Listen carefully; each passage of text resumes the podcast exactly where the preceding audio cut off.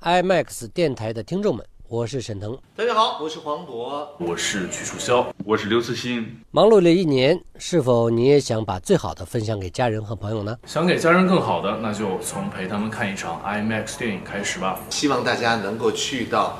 那么好的影院观看你们喜欢的好看的电影。带上家人朋友一起开心过大年，在这里给大家拜年了，祝大家新的一年万事如意。新年快乐！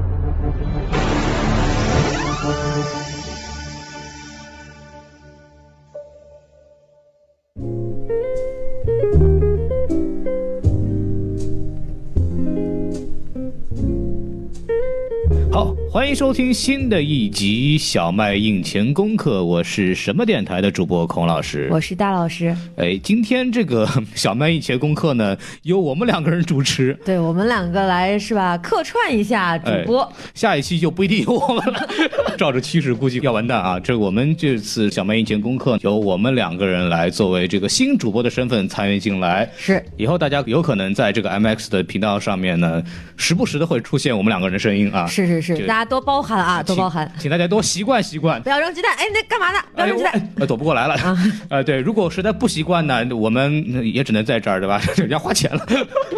啊，对。然后是这样子，我们自我介绍以后，再隆重的介绍一下我们这个节目。是的嗯，大家可能很多人已经听了一年的 MX 电台了，然后是啊对我们这个节目啊、也非常的了解，之前的主播也非常优秀，嗯对啊，但他们还会再打，他们不是走啊。呃然后我们呢，除了带来新的节目之外，还要带来一个新的通知，是什么呢？就是我们这个 MX 电台呢，在一九年全新升级了。哇哦，啊哎，除了我们之前常规听到的这个 MX 电台的节目之外呢，我们现在一共有四个栏目啊。是的，先给大家介绍一下。首先就是呃，我们现在正在放送的这个小麦印前功课。是的就是我们原来的这个叫 MX 电影的发电站嗯啊，这是以前我们的主打节目，主要还是做的是一些我们即将上映的 MX 电影的一些映前的宣传推荐。是的，这也是我们两个主要的工作。没错。然后除了这个之外呢，还有一个板块呢叫老麦聊天室。哎，你看看，刚刚是小麦，怎么一下突然就变成老麦了呢呃，？因为这个就跟我们这种年轻的主播就不一样了。这个节目的板块呢，主要是来请一些这些知名的影评人啊是，包括一些电影主创的老人啊，这些资深人士 啊，来做客电台聊一聊跟他们相关的一些 MX 电影的影片。还有第三个板块呢，叫卖场那些事儿，主要是呢会给大家了解一下 MX 的一些呃历史啊，还有一些黑科技。嗯，呃，我们都一直在讨论电影的各种播放制式有很多种，但是 MX 作为现在比较流行的一种比较高端的电影制式呢，其实很多人还不够了解。没错它到底好在哪儿等等等等。然后这个板块卖场那些事呢，会给大家主要介绍这一部分的内容。对一些比较干货、硬核科技的内容啊，就如果不喜欢听我们这种在这里是吧瞎扯淡的 人，对对你们对就可以去听一听那档节目。嗯，可以听听不瞎的。对，然后完了以后就是第四个叫卖场先分队啊。啊啊，这个不是孔老师普通话不好啊，就是这个分啊，它是这个评分的分，啊，对对，反正就是分开的分啊，啊前后鼻音要分清楚。然后这个板块呢，主要讲的这个是关于一些我们的现场的一些录音，因为我们会有一些观影会的一些活动呢，嗯会请到呃一些影评人过来看，然后现场呢我们会提供一些映后的一些交流的点评的录音，是呃给大家呃讲一讲我们当时看完以后的一些新鲜的感受。对，还有可能听到你的爱豆的声音哟。啊、是的，大老师的声音就出现了，对 吧？啊、对。然后我们把这个节目的更新板块介绍完之后呢，我们还有另外一个任务要做，就是来给大家说一下我们即将上映的一系列的这个 IMAX 格式的影片。是啊、先给大家说一下，首先呢，第一部是一月二十五日 IMAX 版本的《死侍二：我爱我家》对，啊这也是前几天刚刚定档吧，就是大家这个片名出来的时 候，还引起了一番讨论，啊，呃说对是非常贴合影片的内容。 呃，对，因为这个是一个 PG 十三版的这么一个死侍二，这个在北美也上映了，它不是中国特供版，嗯，它主要是为了能够让一些更多的观众群体能看到这部片子，是做了一个特殊的剪辑。然后呢，我当时在网上也看到很多人就批了很多跟我们电视剧《我爱我家》的那个 结合在一起，非常没有违和感，非常棒。对、嗯我已经可以想象到和平女侠大战死神的镜头了。 哎呦我的天！对，然后完了以后说第二部啊，第二部就是我们一系列的这个春节档，对春节档的这么一个电影信息。首先是那个《疯狂的外星人》，嗯我们之后会在这个节目里也提到它，是的这个也是有 MX 版的。下一个呢，就是同样是二月五号上映的这个《飞驰人生》。韩寒导演的作品，然后沈腾主演。我相信大家这几天如果频繁的进电影院的话，应该也已经被他的这个预告片不断的洗脑了。啊哈，就是那个开飞机那对，个啊，而且不要这说叫飞行员， 不叫驾驶员。 对，那个挺逗的。然后里边还有一个演员叫张本煜、嗯啊，这是万合天宜的一个演员。上次是在这个韩寒的上部电影《乘风破浪》里边对出演了一个角没色错，然后这次他也同样出现在韩寒电影当中。然后下一个也是我们今天会提到的，就是呃《流浪地球》对啊，是用这个 3DMX 版本上映的。然后这也是我们近期非常期待的一部所谓的重工业科幻电影、啊。对，而且这种什么“之光”“之光”的名字又又开始套上 了，说是华语科幻电影之光啊。啊据说很多人因为已经有不少的媒体朋友已经看过提前场了嘛，然后从我们的朋友圈观察来看呢，对这部片子的反响还是相当不错的。嗯好的，对，啊就不光是说从制作呀、画面上来讲，好像故事上讲的也还不错。嗯，然后下一部呢是二月二十二日的一个 IMAX 3D 版本的片子，叫《艾丽塔：战斗天使》。是这个呢，也是著名的科幻片导演詹姆斯·卡梅隆监制的一部片嗯子、啊。这个大家我觉得是一个很重点期待的一部电影。没错，我们之后呢也会给大家有这么一个详细的介绍。是的然后我们这次在这个节目正式开始之前，还有一个我们 IMAX 的一个春节特别活动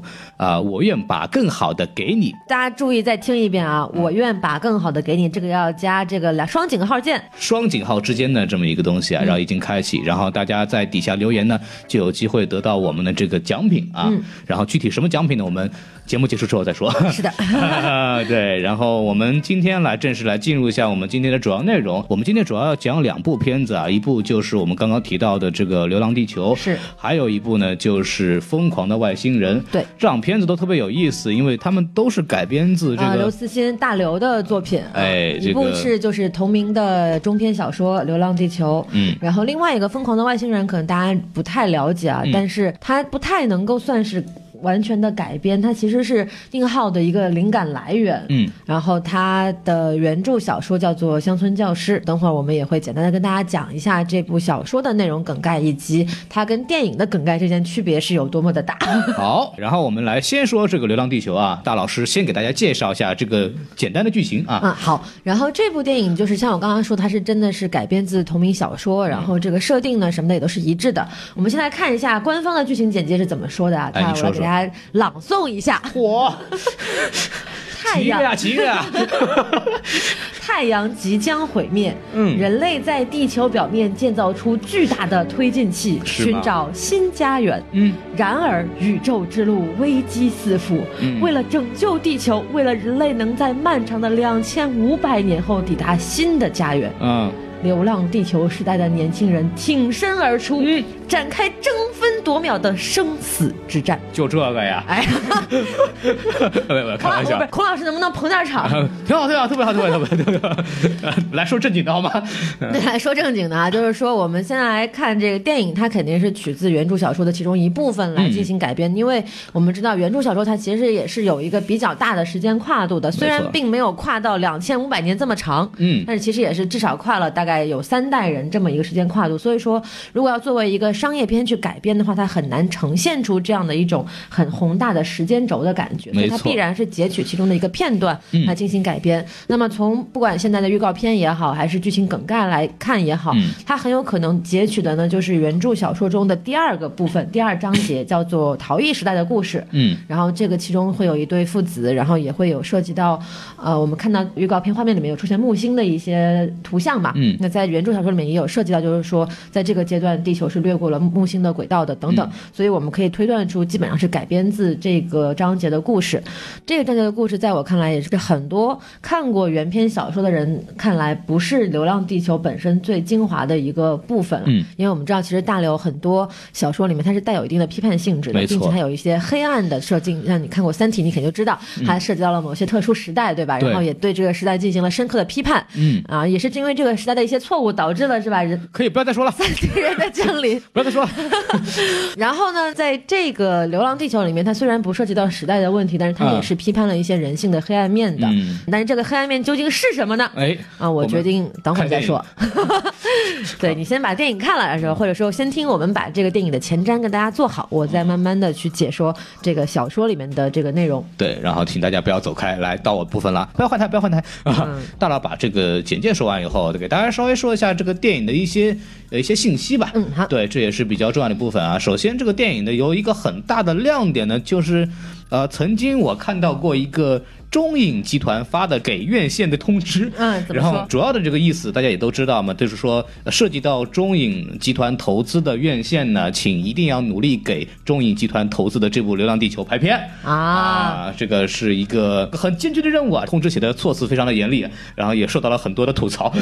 呃，对，这个先不讲了。然后里边其实提到一个非常重要的概念，就是我国首部重工业科幻电影啊对，。什么叫做重工业科幻电影呢？我也不知道， 因为这个词是第一次出现过啊，这个是非常神奇。但那我们可以从一些细节方面能看一下，它到底为什么说它是一个很大体量的一部科幻电影吧。嗯然后首先就是关于这个电影呢，其实在制作方面来说，其实花了很多的心血。这个制作团队大概前后就在开拍之前就做了三年的这么一个准备工作对，包括从那个世界观构架啊，还有一些场景设计等等，其实投入了大量的这个工作啊。然后从网上可以看到一些数据啊，就是说剧组在前期呢做了有三千张的概念设计图，对，对为什么会有这么多概念设计？其实熟悉科幻电影的听众，大家也会知道，嗯就是因为科幻电影本身场景基本上能够真正实拍的内容会非常少。对并且，如果哪怕像原著小说写到了，或者说改编剧本里面提到的场景，基本上也没有能够直接拍出来的。你很多都是可能你要前期用一些道具啊、布景来拍，然后后期还要把这些道具跟布景重新进行三维扫描，然后再去做特效，对甚至是去做替换。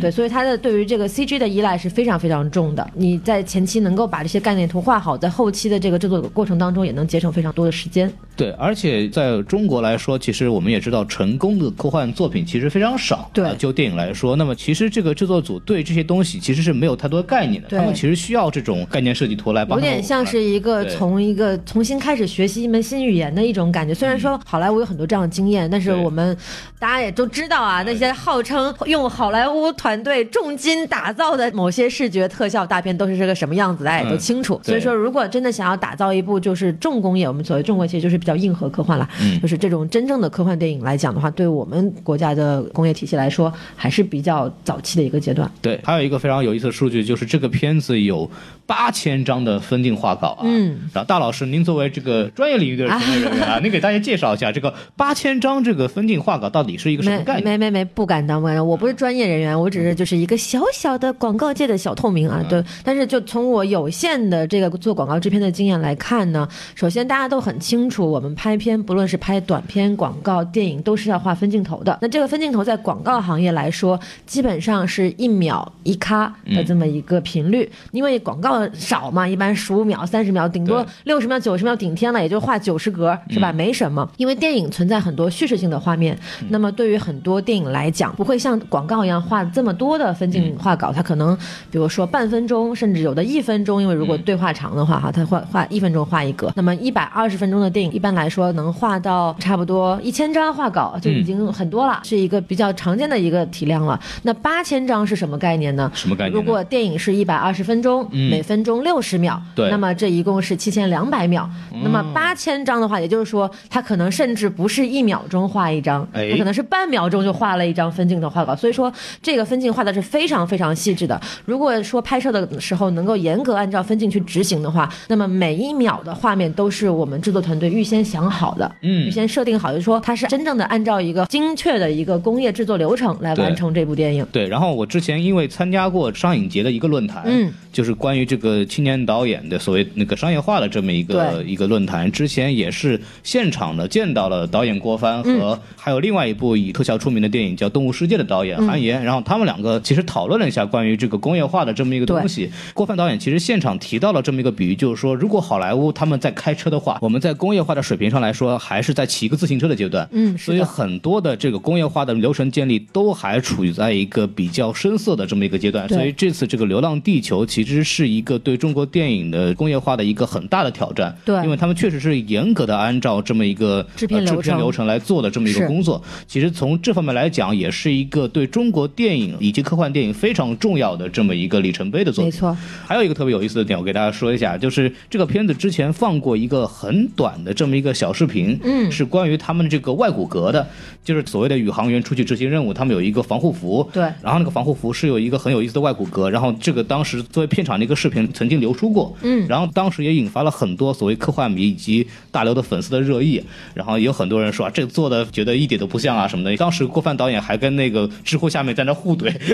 对，后来删掉了。这个制作服当时我看到资料是维塔帮忙做的，嗯，然后连制作服加上这个外骨骼，可能加起来能超过一百万美元火，啊，这这个预算够高的呀。 对，服装比演员贵啊，啊服装比演员贵。对，对然后其实还有另外一个侧面，我也可以体现出这个片子的这个阵仗很大。嗯，就是他们真的考虑请过詹姆斯卡梅隆来导这个片子，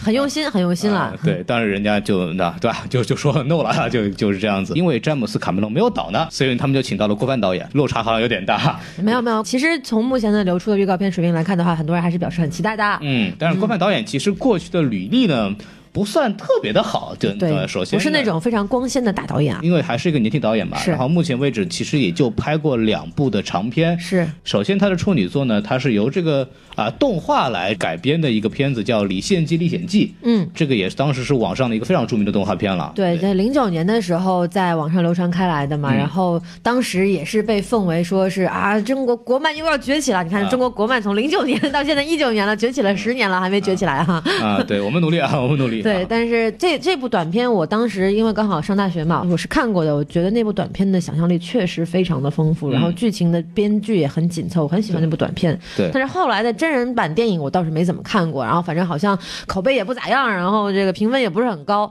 然后又是这个是吧？啊，房大公子演的，嗯，现在出不来的房大公子啊。嗯然后这个片子当时我记得是李阳，就是原片动画片导演专门重新画的动画部分，嗯广受好评。 但是真人部分呢 就就呵呵了，呵呵了。呃，对。然后我们把这个悲伤的故事先放下。 啊，先放下，放下，然后我们来说下一部电影啊，大下一部电影叫《同桌的你》，嗯，啊谁演的呢？主演呢是林更新和周冬雨。现在是万千少女的老公和万千少女的老公小万千少女的小黄鸭啊。小黄鸭这个片子呢，就是听名字就知道跟高晓松有关系啊，嗯是他监制的，是的啊由这个歌曲衍生的电影，凡是由歌曲衍生的电影，大家也知道，哈啊，就这样过去吧对，，然后这部电影呢，也是以零点一分之差在豆瓣上没有及格。 五点九分儿，对啊，所以说呢，这个导演怎么说呢？从过往履历来看呢，其实不是特别的靠谱，我感觉。对对对对，但是呢，刚刚也说了，他为了《流浪地球》这部片子，其实也是倾注了大量的心血了啊。就是刚刚我们说了很多前期的准备啊，等等啊，也是因为他的努力准备呢，也是打动了投资方北京文化来给他主投了这部片嗯，子。啊没错。因为其实大家为什么会对这部片子一开始没有太多的信心呢？也是因为在大刘最火热的那个 IP，嗯嗯，对吧？三体》啊，对，《三体》就是惨遭是 吧虐待之后，有一个姓孔的同学， 嗯，对，跟我没有关系。惨遭虐待之后，大家会对就是说，目前中国电影的从业者，嗯能否真的将大刘这种比较硬核水平的科幻，能够改编成一个真正优秀的科幻作品，懂是抱有怀疑态度的。嗯，那加上郭帆导演本身可能之前的履历确实也不是特别光鲜，所以说对有质疑声也是很正常的嘛。嗯嗯，反我正这们个要越挫越勇嘛。很多人就说这可能是国产科幻片的一个希望，嗯但是也可能是夕阳， 就因为这个片子其实也是比较受瞩目的，但是又给了一个非常年轻团队，嗯所以说呢，也是很多人不是很看好。但是就是说，我们其实再来细看一下他的团队。刚刚我们一直在说年轻团队怎么样，对然后团队准备成熟。我们来看团队都有谁。嗯，你说首先讲一下这个团队里面的演员，就是大家看如果看《流浪地球》的演员表，我觉得非常有意思啊，看到很多熟悉的名字，嗯就比如说呃刘慈欣哎，出现在了演 员表里面，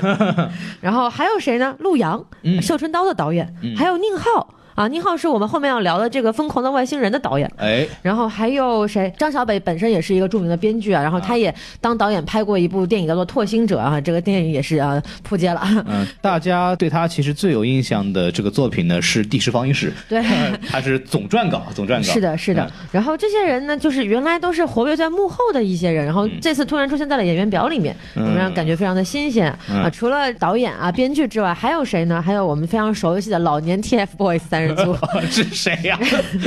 李光洁、雷佳音和郭京飞。哦，这样子， 对，我觉得这三个人出现了之后，就反而对我来讲，可能是对影片质量的某种保障。啊，因为他们三个人虽然颜值都不是很高，当然嗯他们听到这句话可能不是会很高 兴，但是我是这么认为的，我啊是实话实说，他们颜值虽然都不是很高，但是他们个仅代表大老师自己的观点，仅啊代表什么电台的观点哈，不跟代表我们电台观点跟，IMAX 没有 关系好吗？不代表什么电台啊，继续说。 然后呢，但是他们三个人的演技都是非常值得认可的，而且之前就是去年也在网上引起了很多人的这个追捧热潮，因为他们实在是太逗了，嗯竟然互相怼啊、互相嘲讽什么的，还挺有意思的。嗯，但是由这几个人，我们可以看到他们背后的公司，还有包括就大家在那个预告片里面不断出现的这个战狼先生。哎，战战狼吴京老师嗯，对啊，吴京老师导演啊，对对对，他他们这些人加入，不光是说我只是作为一个演员参演，他们其实还是作为一个资方的方式哦有千丝万缕的联系。比如他们会带资进组啊，比如说啊我们的吴京老师是吧，啊就自己不仅投资了这部电影，还出演了这部电影。我们所谓带的钱演戏， 带钱演戏、带资进组啊，就是吴京老师嗯啊。然后还有就是说，他们会带一些之前合作过的团队成员来嗯加入整个团队，然后为这个电影保驾护航。比如说，我们看到剪辑师，他叫做张家辉，他也是一个很年轻的剪辑师。他叫扎扎辉，哎，渣渣辉啊，对，篮球游游戏什么的，对我也不知道那个台词怎么 讲，我不会。 然看后，完蓝月， 但是全新版 本啊，继续说。对，这我们这里面有传啊啊 对，传新版本，他剪过《战狼二》，嗯那毫无疑问了，这个肯定就是我们吴京老师带进来的人了。啊对他他剪过《战狼二》，剪过《捉妖记二》，剪过《嗯哎北京遇上西雅图二》，总之就是很二。 啊对，啊，还剪过《美人鱼》。那大家听到这些名字，你就会想啊，这些都是票房很高的一些电影啊，战狼》五十亿，《美人鱼》三十三亿，《捉妖记》二十二亿，哇对，都很了不起。所以说，有了这个金剪刀手啊，不知道《流浪地球》最终的票房表现会怎么样。嗯，然后我们还有看到他的美术指导，因为对于一个科幻电影来讲，它的美术概念设计非常非常的重要，基本上它百分之五十的依赖在美术上。大家一看这个氛围不对，就就进进不了戏了。对，就进不了戏。所以说他这个美术指导也是非常重要的。这个美术指导叫做丁燕来，也是一个比较年轻的一个美术指导，但是他过去有两部电影非常的引人注目，一部就是去年刚刚火过的《无名之辈》，嗯，还有一部是《幕后玩家》。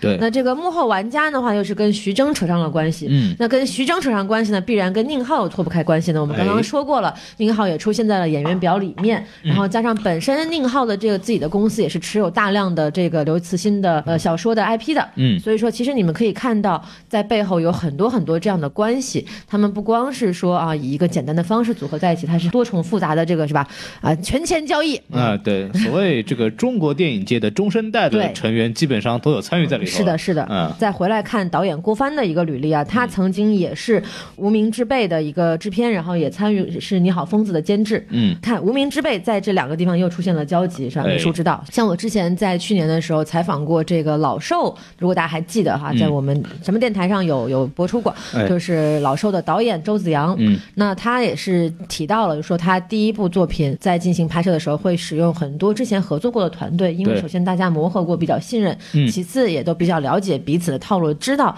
是什么水平。嗯那么在这个时候一起来合作一部电影的话，是比较容易达到比较好的效果的。嗯所以说从团队人员来看的话，我现在对这部电影还是相对来讲比较有信心的。嗯嗯。然后我来大概说一下演员啊，有一个演员其实挺有意思，叫屈楚萧。然后这个演员呢，他属于年轻演员，然后但是他呃演过一个稍微有点名气的角色呢，就是在这个《如懿传》电视剧里头是演了一个大家很熟悉的角色，就是五阿哥。对，啊演了苏有朋， 啊，又又没听说过啊，演这个永琪啊，嗯大概也就是他唯一的这个比较有名的履历了。是啊，然后看到这个呢，我们就知道片子呢其实还是花了大量的钱在制作方面的。对，就是演员的片酬啊，并没有达到天价，对嗯对对。对，然后还有一个就是演员叫李光洁啊。嗯，刚刚我已经提过了，老年 TFBOYS 里面对，的大家对他有一个非常熟悉的这么一个身份呢，就是嗯他是郝蕾的前夫。嗯，还有一个非常有意思的这么一个人叫吴孟达老师。啊然后提到吴孟达呢，我们我们就不得不提到周星驰。提到周星驰，我们就不能不能再提那部影片了，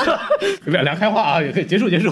我就直接开花好吗？不要俩开 花了。开花开花，这是一个就吴孟达和周星驰同档期两个人，相当于这么一个碰撞吧，是也挺有意思的这么一个事情啊。然后还有一个吴京导演，刚刚也说了，吴京导演的戏份其实网上有很多说法，嗯，有说他只演了五分钟，有看过的一些提前场的人说他其实戏份还是非常重的，嗯，包括在其中有一部预告片叫《父与子》的这个预告片里边是，父子版呃嗯这个吴京在里面的戏份还占了个主要的这么一个作用，所以说呢，他的戏份到底怎么样呢？我们也不知道。大家看整片的时候，我们再来看吧。然后我们把演员说差不多，我们可以提一下这个预告片啊，因为我们成片看不着，我们还是先看看预告片的。然后大老师对预告片其实看完以后有什么信息点给大家可以介绍一下？你觉得？呃，我觉得它的预告片有很多的版本，那我自己最喜欢的版本可能还是就是父子版的啊这个对预告片，因为它首先它是从一个比较小的切口切入这个嗯整个故事情节，我们从这个预告片当中其实也可以窥见整个电影的一个大概的剧情线，嗯可能讲的就是一个一对父子，然后从小到大的关系，完了之后可能之前事先有一些矛盾，对，然后最后要共同承担一个拯救地球的任务，然嗯后最后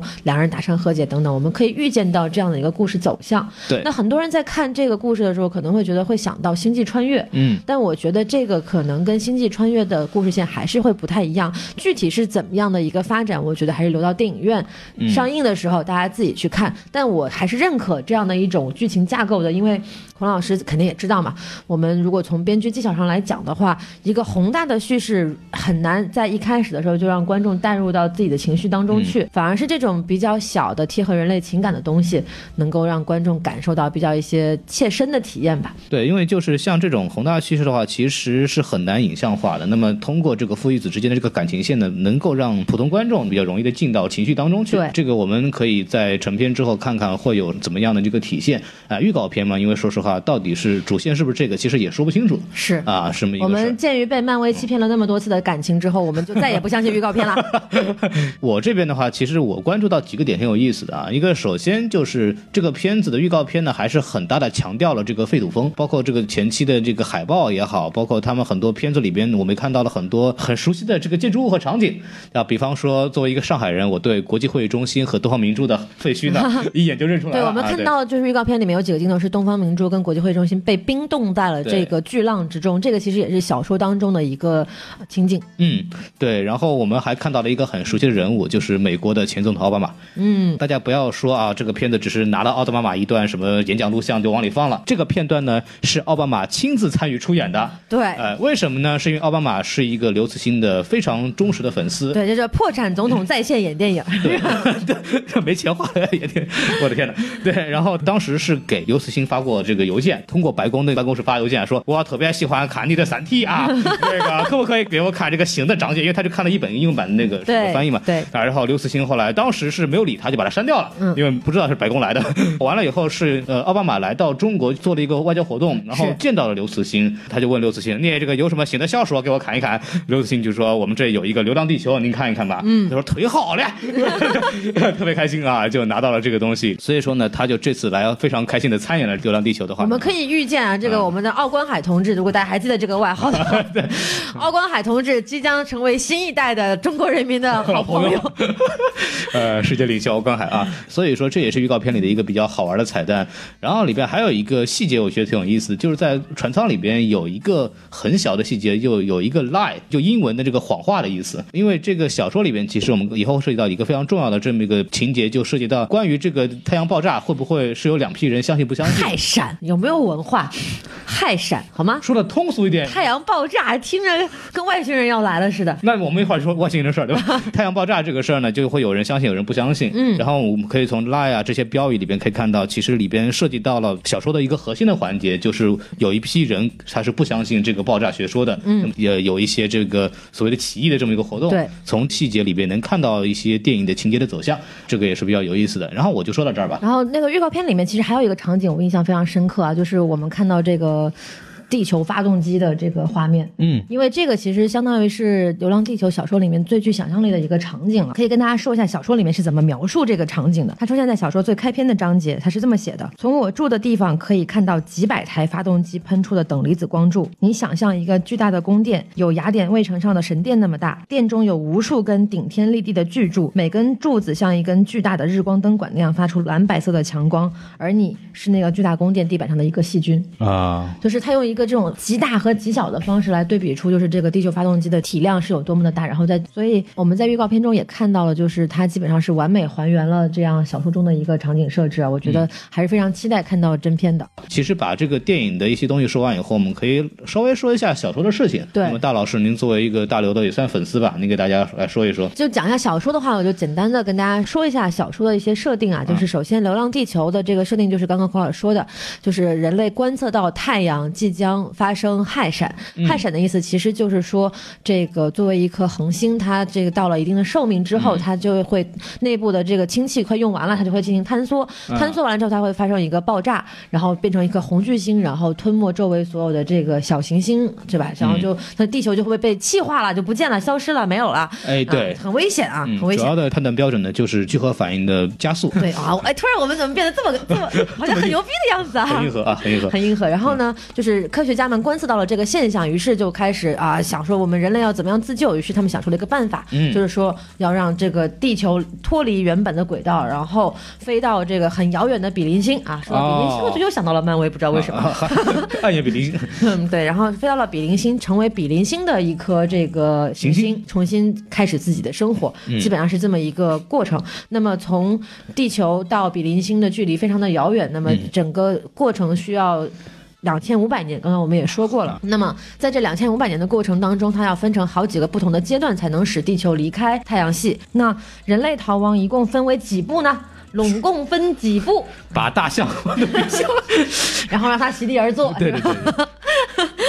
那、这个玩笑开的不是很好啊，我们道歉啊，道歉。嗯 说回来啊，这个其实，在小说里面的设定是这样的：人类逃亡一共分为五步。嗯第一步的话是用地球发动机使地球停止转动，嗯使发动机的喷口固定在地球运行的反方向，啊就是让它先停下来，就像刹车嘛。这个就在是不让它自转，不让它是吧。转了，然后就在小说里面这个部分称之为刹车时代。嗯，第二步呢，就是全功率开动地球发动机，使地球加速到逃逸速度飞出太阳系。嗯这个逃逸速度指的是什么呢？就是这个宇宙第三速度啊。啊我们知道，就是根据这个物理学啊，我们可以知道宇宙一共有三个速度。逃逸速度指的是什么？就是宇宙第三速度。那有第三速度，是不是就有第二跟第一速度呢？那我嗯们来跟大家简单的说一下第一、第二、第三速度分别是什么。你们再忍一会儿啊，我们再忍一会儿啊。对，第宇宙第一速度是七点九公里每秒。那么也就是说，一般的航天器可以离开地面，在空中飞行需要达到这么一个速度。 so this 啊，然后宇宙第二速度呢，就是说它可以脱离地球的引力，就像我们一般的这个呃火箭啊，一些嗯发射的卫星啊，就是要达到这个速度才能够离开地球，进入到地球的轨道当中，成为地球的一颗卫星。哦那也是现在目前月亮绕地球这个运转这么一个速度，它的速度是十一点二公里每秒。嗯，那么要达到脱离太阳系这个宇宙第三速度是多少呢？是十六点七公里每秒。嗯，啊，这就是我们所说的逃逸速度。那回来讲这个人类离开太阳系寻找新家园的故事啊，在第二部完成之后，我们需要在外太空继续加速飞向比邻星，嗯也就是我们寻找到的新家园一颗新的恒星。那么第四步需要在地球慢慢的减速，哦然后调整发动机的方向，最后泊入比邻星的轨道，成为它的一颗卫星，然后这就是我们的新家园啦。啊，要对准，反正再进去是吧？，对，所以这五个时代被分别称为刹车时代、逃逸时代、流浪时代一，这是加速的流浪时代；还有流浪时代二，这是减速的流浪时代；最后是称为新太阳时代。啊，啊，那基本上就是这样的一个环节。然后在小说里面的话，因为我们刚刚说了嘛，其实涉及到一些人性的部分。那么在最早的刹车时代的过程当中，人们就已经分成了地球派跟飞船派这两个派别。嗯什么意思呢？飞船派意思就是说啊，我们就不要带着地球一块儿玩了吧，啊我对们就自己坐着大飞船就走吧。 地球妈妈再见，啊，然我后们先去玩去了。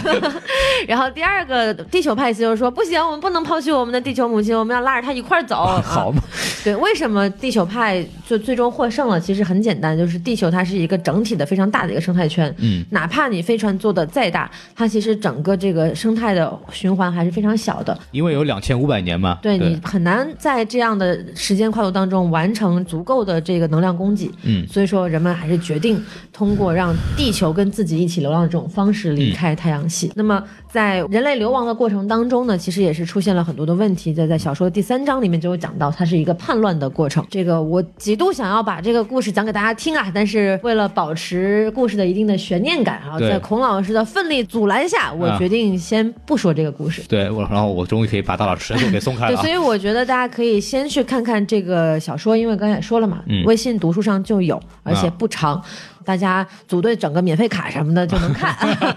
对啊，所以说可以看一看，然后再去看电影，可能会有不一样的感觉。嗯，然后我其实稍微再补一点我看完小说的感受吧。是它其实里边有一个比较有意思的设定，就是当在这种人类都知道自己随时可能要完蛋的情况下，他到底是一个什么样的心态？没错这应该是这个小说主要在描述的东西。然后给大家稍微弄一点点这么个点，除了大老师刚刚我们说的，就是我们没有国别了，我们统一在一个联合政府的领导下来做事情。然后同时呢，也会非常有意思的发现，这里边当世界随时毁灭的时候，爱情其实变得并不重要了。不仅没有爱情了，就是连艺术跟宗教也都消失了。对就是在小说当中，人类的教育完全集中在了非常实用的理工科技术上，嗯学好数理化，逃走出遍宇宙都不 怕。啊，对，好极了。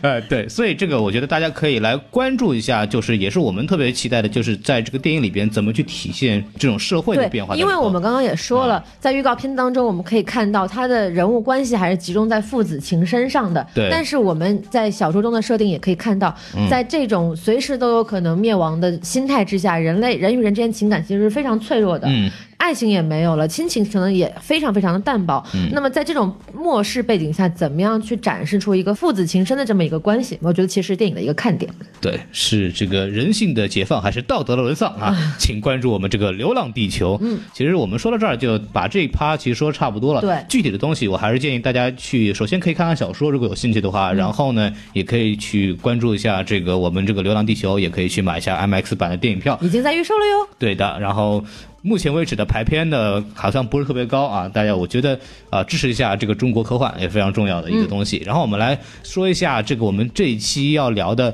呃另外一部。科幻片，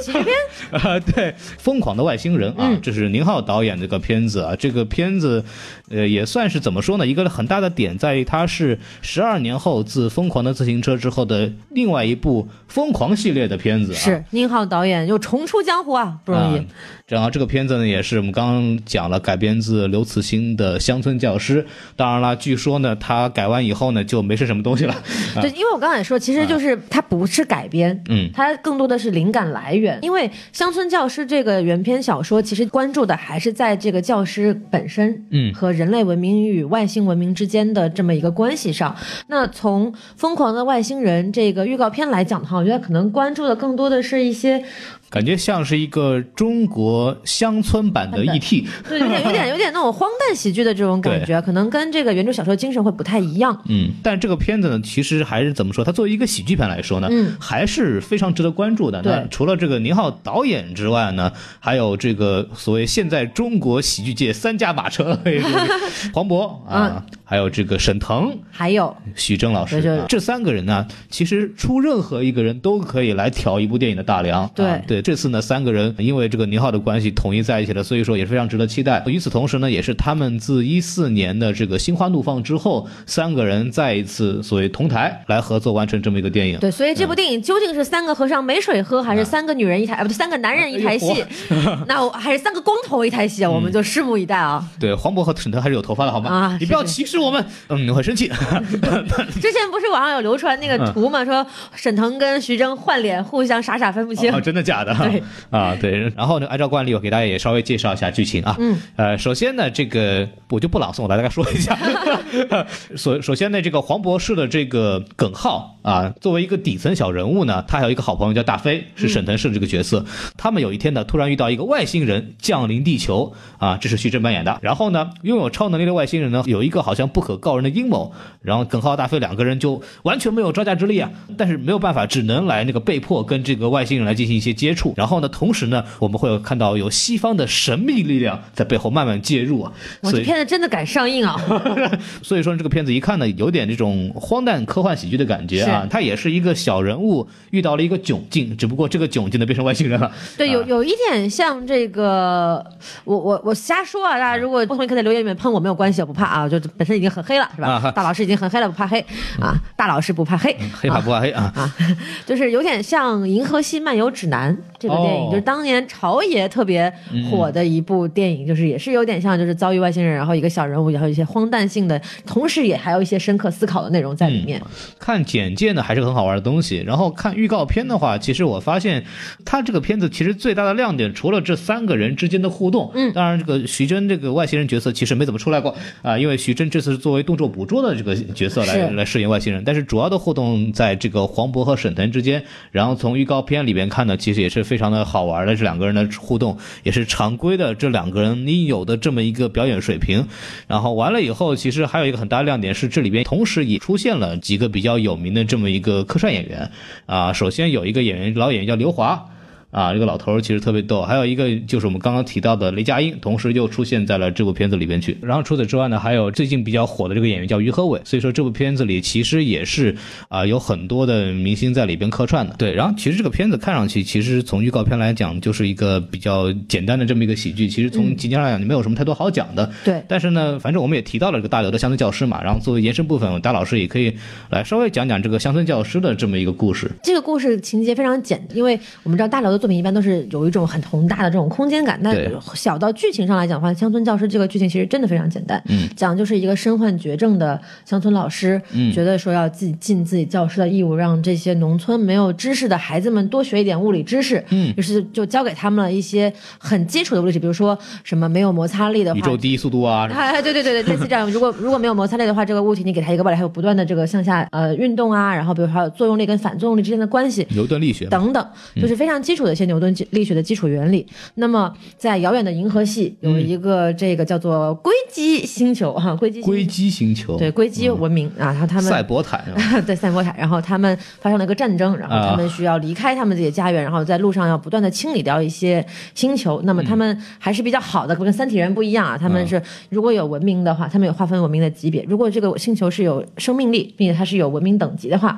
那它就不会清理掉这个星球。嗯，那么就是在外星人到达地球、扫描地球的过程当中，他们会提出很多问题，像问卷调查一样，就会问你嗯很多呃问题来判断你的文明等级。哦那这个时候他就刚好扫到了这个乡乡村小学，他问了很多问题，就是什么关于社会啊、嗯什么史历史啊，他们这小孩都答不上来。啊然后就在这个外星人决定抹除地球的时候，他们又多问了一个问题，就问嗯了就是说这个作用力跟反作用力的问题，以及摩擦力的问题。啊孩子们非常。坚定的答了上来，这样子嗯孩子们为什么能答上？就是老师在临终前的前一刻还在讲台上，让孩子们把这些原理背下来。于是这些孩子把这东西深深的记在了脑子里。我还以为外星人最后一个问题是你们老师谁啊？叫什么出来？对，然后孩子们就因就是因为这些孩子回答出了这些问题，而使得外星人发现我们的这个碳基生命也是有文明的，啊所以这个硅基生命就没有把碳基生命消灭掉，人类就得以留存下来。 啊，你说的这个硅基是这个硅基啊？ 对啊，sorry sorry。你以为是哪个硅基？我还以为是什么小乌龟的 那，对这个，哎，这个小说其实还挺好玩的啊。对，其实就是你看到前面可能前七十页的时候，你都觉得哎，怎么好烦啊，这没什么好看的，过嗯过过。但是你看到这个剧情的时候，你还是会被那种教师的力量以及就是文明和教育的力量深深的被打动 的。我是觉得这完全是黑我国的应试教育， 怎么能这样呢？就我们怎么就回答不出来呢？ 对啊，对，嗯我不说了，不说了啊，对，因为其实大刘本身他也自己是一名乡村教师嘛，嗯啊对，所以说我觉得他对教师这个职业还是有着就是最根本的热爱的嘛。嗯嗯。然后其实我们可以稍微说一下这个片子的一个很重要的一点，就是它确实是目前来看。我们的一个票房的这么一个大户了。因为从目前我看到的这个关于猫眼专业版上面的春节档预售的第一天的成绩来看，《疯狂外星人》目前是以四千一百八十一万的这么一个预售票房排到了春节档的第一。嗯，可以看出这个片子的票房号召力也是非常好的啊。除了它是喜剧片之外，包括演员的这个导演的阵容都是一个呃比较好的口碑保证。是然后我们可以看到排名第二的呢是我们没有讲的，但是我们之前提到的就《飞驰人生》，嗯啊，就是韩寒导演的片子。然后第三个就是。周星驰不知道他干嘛了的这个新喜剧之王， 然后这个第四个就是我们刚刚讲的《流浪地球》，目前是这么一排比顺序。然后我们其实提到这个票房，其实还有另外一个有意思的数据可以来辅助说，其实从业者对于这个《疯狂的外星人》的票房表现是非常看好的。什么样的一个预期？有一个保底票房的这么一个概念。嗯，什么叫保底票房呢？就是我们这个宣发公司和影片的制片方进行谈判的时候，就说哦，你们这个片子交给我来发行，我能保证它能卖过多少亿。如果卖过了之后呢，多余的票房我要跟你三七分账。如果没有卖过呢，我就得按照我这个和你承诺的保底票房的数字，按照比例来分钱。那如果之前承诺的很大的话，那么对发行方来说损失还是很大的。这次的宣发公司呢是这个霍尔果斯乐开花影业啊，哎呀，这个又开花了。乐开花又开花了 啊、哎三开花了啊！这个这个影业的这个老板呢是王宝强，然后呢，他这次呢就跟这个疯狂外星人合作，说保底二十八亿，宣发费用呢同样也是那个保底方就是王宝强这边出，是所以说可见对这部片子的票房是非常有信心了、啊。对，我们单说就是保底二十八亿，大家可能也没有什么概念。我嗯们来提几个参考。哎，你说首先，大家可能知道是吧，《战狼二》啊，啊当时五十亿的票房、六十亿票房的一部电影，它也是采用了保底发行的这样一个方式。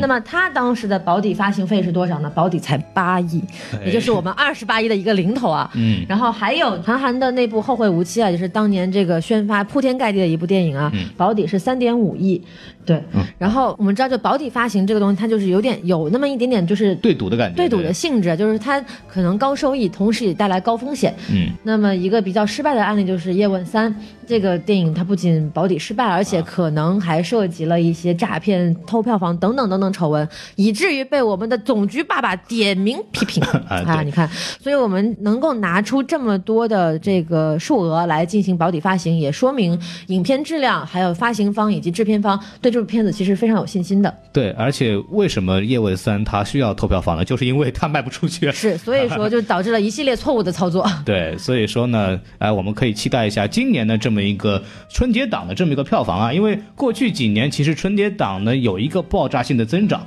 像二零一二年的时候，春节档那个时候只有四点三亿。是，对，然后到了二零一六年的时候呢，这个春节档的数据就达到了三十点八亿元，呃，最夸张的是我们这个去年的票房啊，就二零一八年的春节档达到了五十七亿元，天哪！对，当时我记得我在老家的时候看，基本是每一场电影全是爆满的。对，嗯因为其实大家现在春节期间，因为、是吧，鞭炮不让放对，烟花不让放，嗯然后大春晚家也。没什么意思。对 啊，所以大家现在能够在春节期间剩下老少皆宜的活动，真的可能就只有看电影嗯看电影这一种方式了。没错我们其实这也是某种程度上一种让人看起来比较心酸的方式。当然， 对于我们来讲，我们是很乐于看到这样的情况发生嗯了，哎但是也还是希望在春节期间，大家能够多多的去跟自己的亲人和朋友能够面对面的聚在一起，去聊聊家常，是吧？唠唠嗑，嗑嗑瓜子儿啊嗯对，吃吃橘子什么的。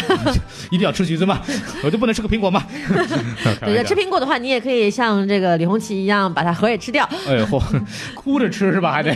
啊，是地球最后的一晚的梗啊，这个不好意思啊，嗯，对。开玩笑。然后，所以说我们就是春节档，还有包括这一期的节目，我嗯们差不多就说到这里。对，然后还是提前祝大家这个新春快乐嗯啊！这是我们的这个年前的这么最后一期节目了。对对，在节目的最后呢，还是希望大家能够订阅我们专辑啊，就冲我们面子订阅一下，对吧？啊当然你要我走面子也不是很大了，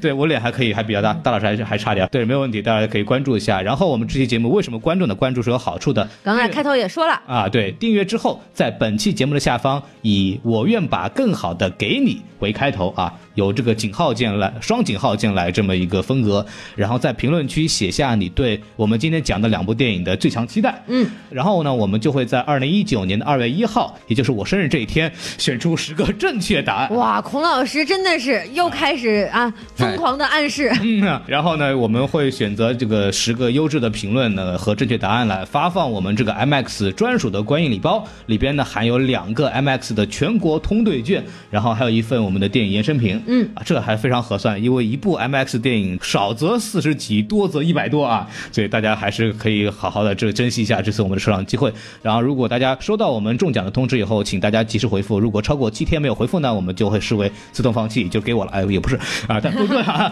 在我们节目结束之前呢，还有一个非常重要的信息，就是我们这个电台有粉丝群了。是的，哎，进到这个粉丝群呢，就可以知晓我们关于 MX 的相关的影讯的第一手的资料。没错而且呢，我们会在群里面进行一些这个提前的观影招募啊、电影票赠送啊，以及我们刚刚提到的很多礼品、衍生品的赠送等等很多福利啊。怎总么之就是进来一定只有好处没有坏处了。对这么好的群，它怎么进入呢？怎么进入呢？添加我们的这个 MX 管理员的微信啊，他是 MX mini 麦，呃，就是 MX 这个四个字母加上 mini M I N I，然后最后三个字母是 M A I 啊、麦的拼音，对，没错，就是 MX Mini 麦。然后大家如果没有听清我在念什么呢，可以看一下我们节目下方的这个文字说明，是然后就可以添加我们的管理员微信。之后呢，请注明你是电台的粉丝，管理员通过好友之后会把你拉到我们的群里边去，是的然后就可以跟我们的影迷和 MX 的其他工作人员进行交流。嗯然后我们今天的节目呢就正式结束了。在正式结束之前，我你们说在这里悄咪咪的再给我们两个自己打一个广告啊！哎你说我啊们大家还记得我们是谁吗？啊、我们是孔老师和大老 师，我们是来自什么电台的孔老师跟大老师？什么电台？如果大家觉得我们讲的东西还能听啊，嗯啊不对至于让你砸手机，嗯那么欢迎在喜马拉雅 FM 上搜索“什么电台”四个中文汉字，然后那个节目里面有我们更多的嗯关于很多电影的一些看法和解对，读。欢迎大家来关注。如果你手机那个时候没有砸坏的话，是 然后我们今天就正式结束了啊！好非常感谢大家的收听，我们正式跟大家说再见，拜拜，拜拜，要去看电影哦。